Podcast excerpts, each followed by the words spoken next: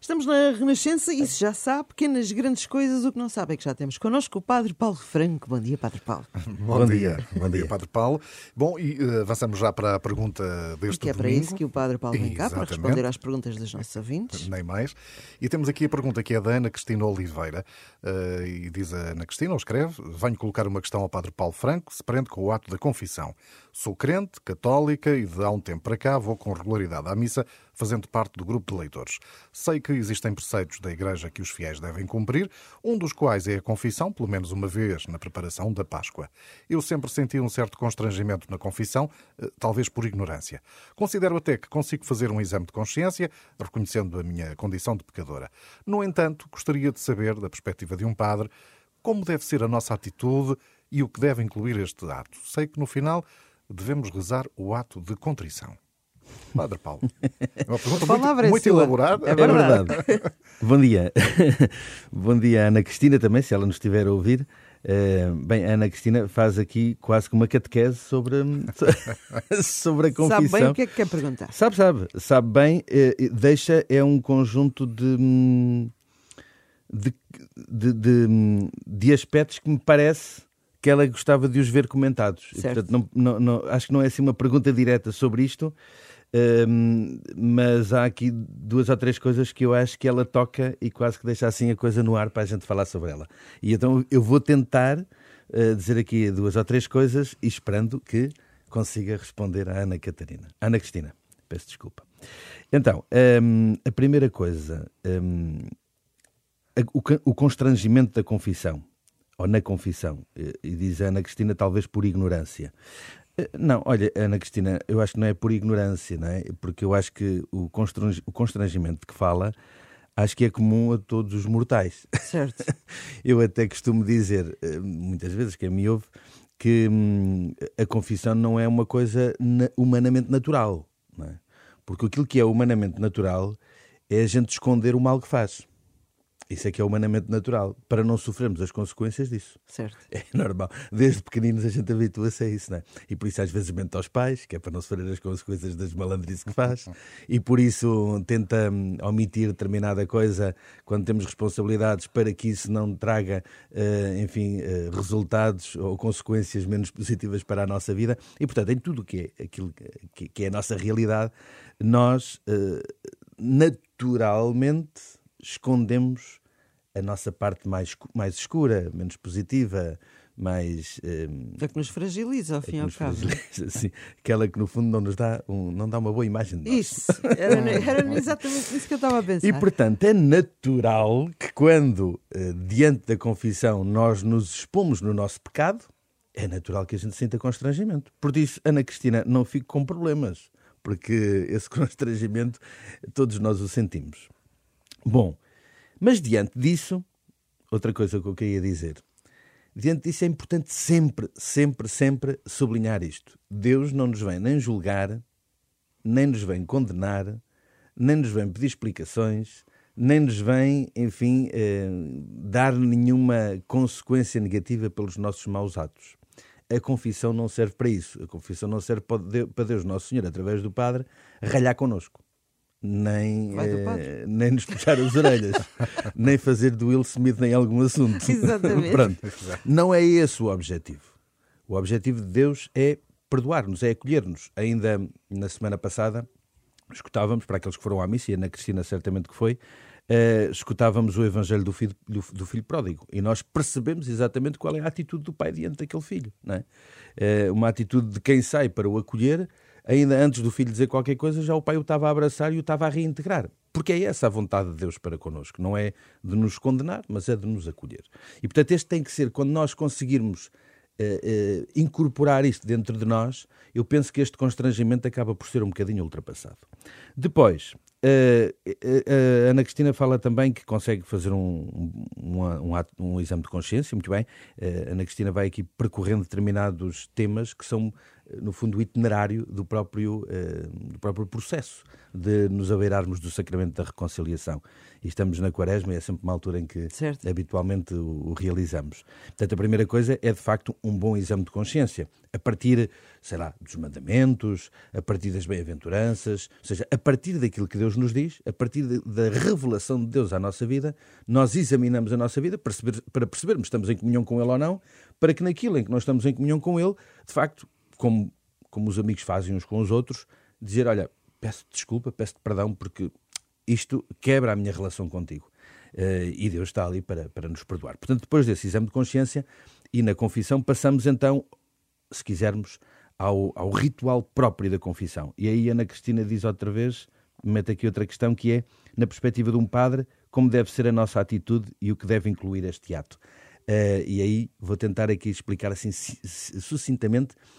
Um, Mas eu gosto muito desta parte da pergunta, que eu também é, gostava de que perceber o essa curiosidade. Portanto, normalmente, quando nós nos abeiramos do, do sacerdote, uh, seja enfim, o ambiente que for, o sacerdote acolhe-nos com, com, uma pequena, com um pequeno rito de acolhimento, uh, convidando e pedindo e suplicando a Deus que esteja em nós para que nós possamos fazer uma boa confissão. E de nós depois acusamos os nossos pecados. De seguida, normalmente o sacerdote cala-se, ou diz-nos, podes dizer os teus pecados, e nós falamos. E não é preciso, como Deus não está para nos uh, julgar nem para nos condenar, não é preciso a gente justificar o porquê do pecado. Porque isso é, isso é necessário quando a gente se precisa de justificar para não sofrer as consequências. Certo. Como Nosso Senhor não nos vai condenar de nada, vai nos perdoar, a gente pode deixar as explicações de parte porque ele não precisa disso. Ele só quer é perdoar-nos, só quer é perceber o que é que nós precisamos de ser perdoados.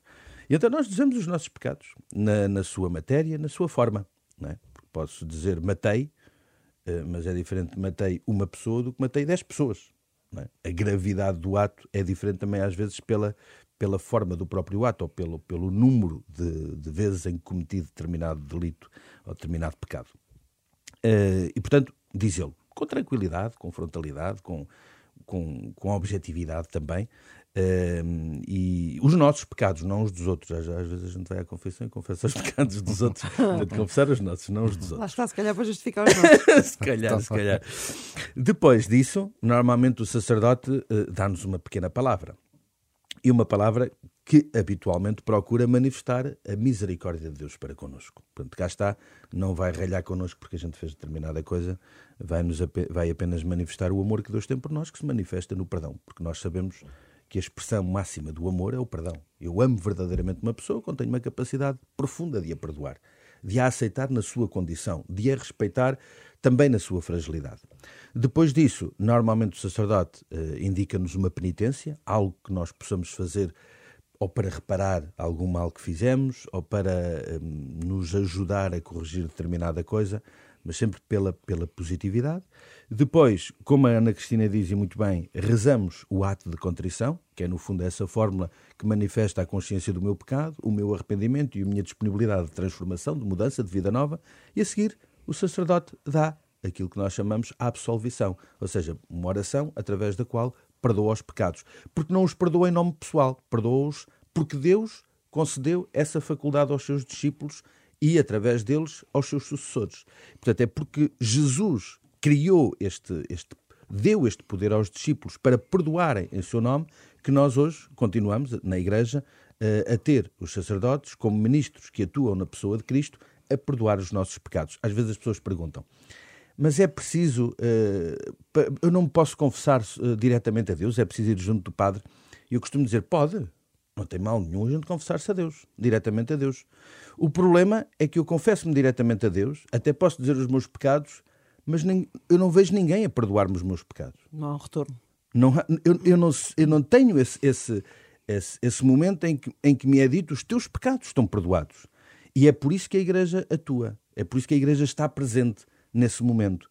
Porque a Igreja é mediadora também de Cristo eh, com a humanidade para, em nome de Cristo, dar essa graça ao ser humano, uh, a todas as pessoas. E, portanto, é aí que entra, no fundo, a missão do sacerdote. Uma perguntinha rápida. Eh, estamos na Páscoa, é, como disse ainda há pouco, é uma altura em que muitas pessoas se confessam. Há, há um número mínimo, digamos assim, nestes preceitos? Ou sempre que eu tenho necessidade de me confessar, eh, dirijo-me a, a um padre? É isso mesmo, Dina. É isso mesmo, porque no fundo o que é que é a confissão? A confissão é aquele meio através do qual eu reponho a minha graça batismal. Ou seja, eu, quando fui batizado fui configurada de Jesus. Sou um outro Cristo, por isso me chamo cristão. Portanto, estou completamente identificado com Cristo. Mas depois, a, a fragilidade da minha vida leva-me afastar-me um bocadinho desse ideal de santidade que é o próprio Senhor Jesus. E, portanto, como me afasto, preciso de repor isso, para repor a minha dignidade cristã, a minha dignidade de, de filho de Deus. Então recorro ao sacramento da reconciliação que me retorna a esta dignidade batismal. Portanto, sempre que eu eh, por alguma matéria grave, e aí entraríamos no, no, conceito de pecado e o que é que é pecado e o que é que é um pecado grave, mas isso pode ser que seja pode por outro programa, pode ser que alguém faça essa pergunta e a gente fala um bocadinho disso. Então, mas porque eu cometo esse, esse, esse, esse delito através da minha fragilidade, eu preciso que ele seja perdoado de forma a poder recuperar esta dignidade batismal. E, e, e a confissão fazendo isso, a resposta está dada, sempre que eu precisar disso.